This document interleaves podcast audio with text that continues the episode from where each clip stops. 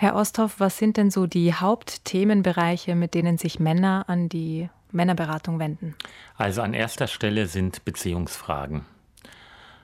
Partnerschaften, aber auch vielleicht Partnerschaften in Krise oder auch gescheiterte Partnerschaften. An zweiter Stelle kommen äh, Lebenskrisen.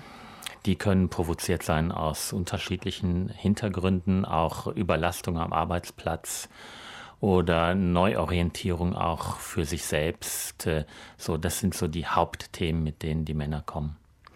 Haben sich die Anliegen der Männer in den ich sage jetzt mal in den letzten 20 Jahren, seit denen es jetzt die Männerberatung gibt, verändert?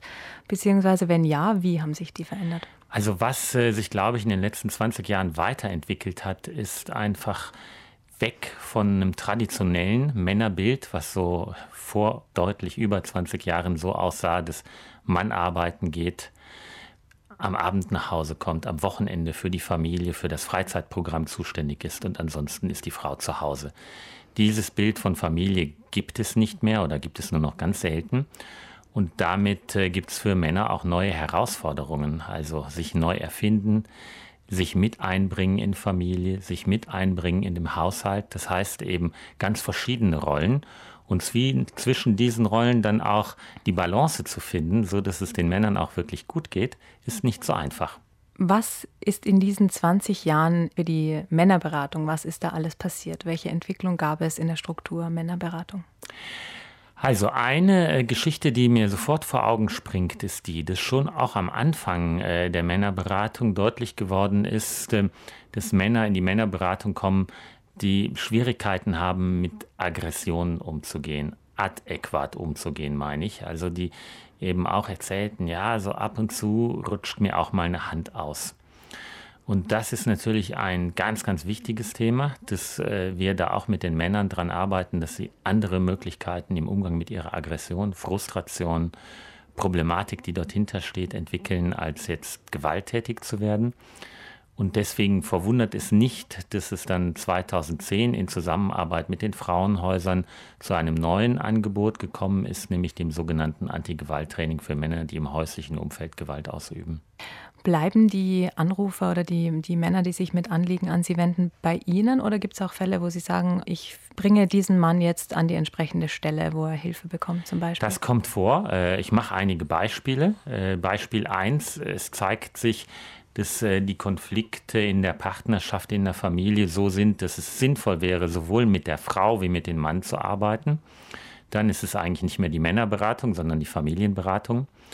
Beispiel 2, wir stellen fest, dass der Mann auch ein Suchtproblem hat. Dann ist auch eine andere Beratungsstelle zuständig. Beispiel 3, es geht um ganz praktische Fragen. Jemand hat kein ausreichendes Einkommen. Dann ist innerhalb der Caritas die Schuldnerberatung zum Beispiel zuständig. Also je nachdem, welche Frage kann das passieren, dass wir dann sinnvollerweise weitervermitteln. Kann man das runterbrechen, dass es da einen geschlechterspezifischen Unterschied gibt? Haben Männer mehr Probleme damit, sich schneller Hilfe zu suchen? Ich glaube, dass das nach wie vor so ist. Es wird besser, aber es ist nach wie vor so.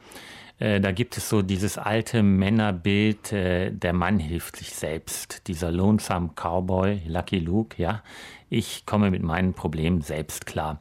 Das ist natürlich völlig verkehrt. Niemand kommt mit seinen Problemen selbst klar. Jeder braucht auch Hilfe, kann auch anderen helfen im Übrigen. Und äh, da ist es so, dass äh, wenn man auch Zahlen von Beratungsstellen jetzt anschaut, wo sowohl Männer wie Frauen hinkommen können, kommen deutlich mehr Frauen hin, wenn es um psychosoziale Fragestellungen geht. Wenn es um ganz praktische, technische Fragestellungen geht, wie lege ich mein Geld an, kommen dann eher die Männer. Ist die Caritas Männerberatung niederschwellig? Also ist es leicht, sie zu finden, zu erreichen?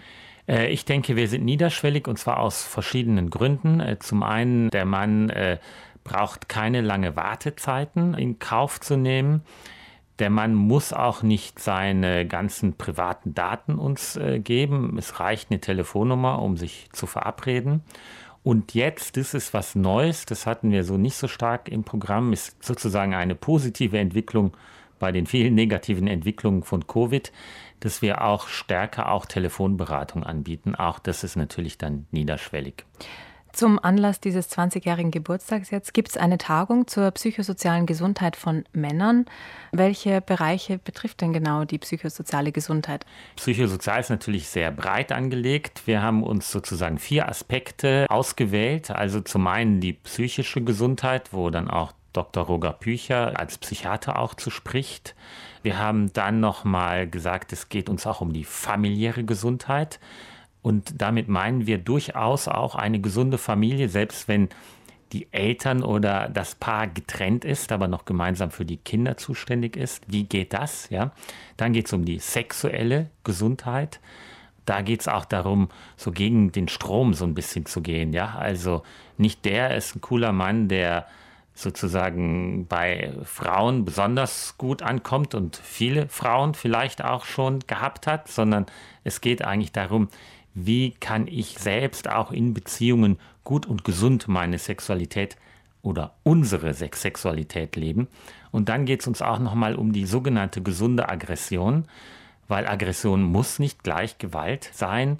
Aggression ist ein wichtiges Gefühl, was auch helfen kann.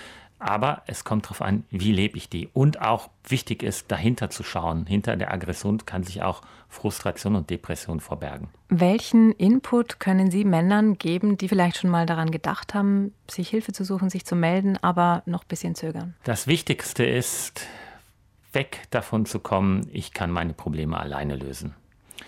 Ob es dann die Männerberatung ist, ist nicht die erste Frage. Mhm. Es kann ja auch der Freund sein, es kann auch eine Freundin sein, meinetwegen. Ja. Es ist wichtig, sich Hilfe zu holen. Und es kann eben auch die Männerberatung sein oder eine andere Beratungsstelle sein. Es ist stark, auch Schwäche zu zeigen und sich Hilfe holen zu gehen. Vielen Dank, Herr Osthoff, für das Gespräch. Dankeschön.